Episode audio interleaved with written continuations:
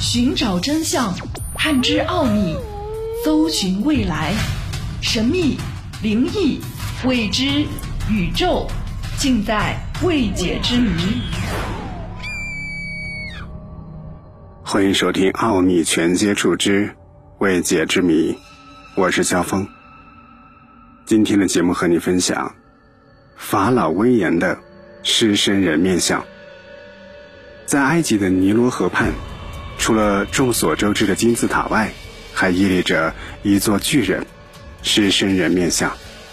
他从埃及向东方凝视，面容阴沉忧郁，既好像昏睡，又好像清醒，蕴含着一股雄壮的气势，给人以神秘的遐想。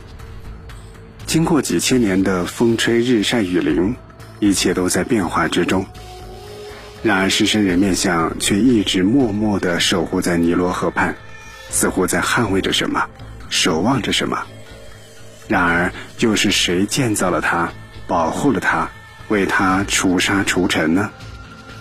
有种意见认为，狮身人面像在埃及古王国的时期建成，是由第四王朝的法老卡夫拉建成的，这是传统历史学观点。它出现在所有埃及学标准教科书、大百科全书、考古杂志和常见的科学文献当中。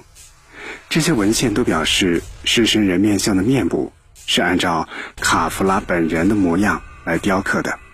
也可以说，卡夫拉国王的脸就是狮身人面像的面孔。这一点已经被认为是历史事实了。比如，闻名世界的考古学家爱德华兹博士。就说过，狮身人面像的面部虽然已经严重破坏，但依然让人觉得它是卡夫拉的肖像，而不单只是代表卡夫拉的一种象征形式。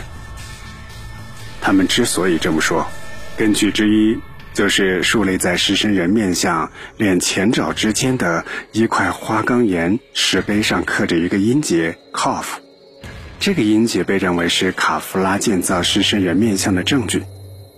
这块石碑与狮身人面像并不是同时出现的，而是对公元前一四零一年到公元前一三九一年的图特摩斯四世法老功德的纪念。这位法老把即将埋住狮身人面像的沙土彻底清洗干净了。这块石碑的碑文说，狮身人面像代表了自始至终存在于此的无上魔力。碑文的第十三行出现了卡夫拉这个名字的前面一个音节 “cough”。按照瓦里斯巴杰爵士的说法，这个音节的出现非常重要，它说明建议图特摩斯法老给狮身人面像清除沙土的霍里奥波利斯祭司认为狮身人面像是由卡夫拉国王塑造的。然而，仅仅根据一个音节。我们就能够断定卡夫拉建造了狮身人面像吗？一九零五年，美国的埃及学者詹姆斯·亨利·布莱斯提特对托马斯·杨的墓真本进行了研究，却得出了与此相悖的结论。布莱提斯德说，托马斯·杨的墓真本提到卡夫拉国王的地方，让人觉得狮身人面像就是这位国王塑造的，这完全是没有事实根据的。根本看不到古埃及碑刻上少不了的椭圆形图案。你也许会问，什么是椭圆形图案呢？原来，在整个法老统治的文明时期，所有碑文上国王的名字总是包围在椭圆形的符号里面，或是用椭圆图案圈起来，所以很难使人明白，刻在狮身人面像两前爪之间的花岗岩石碑上的卡夫拉这位大人物的英名。实际上，其他任何一个国王都不例外，怎么可以缺少椭圆图案呢？再来，即使碑文第十三行的那个音节指的是卡夫拉，也不能够说明卡夫拉雕刻了狮身人面像。卡夫拉可能还因为其他功绩被怀念着。卡夫拉身后的许多位国王，包括拉美西斯二世、图特摩斯四世、阿摩斯一世等等。都修复过狮身人面像，卡夫拉怎么就不可能是狮身人面像的修复者之一呢？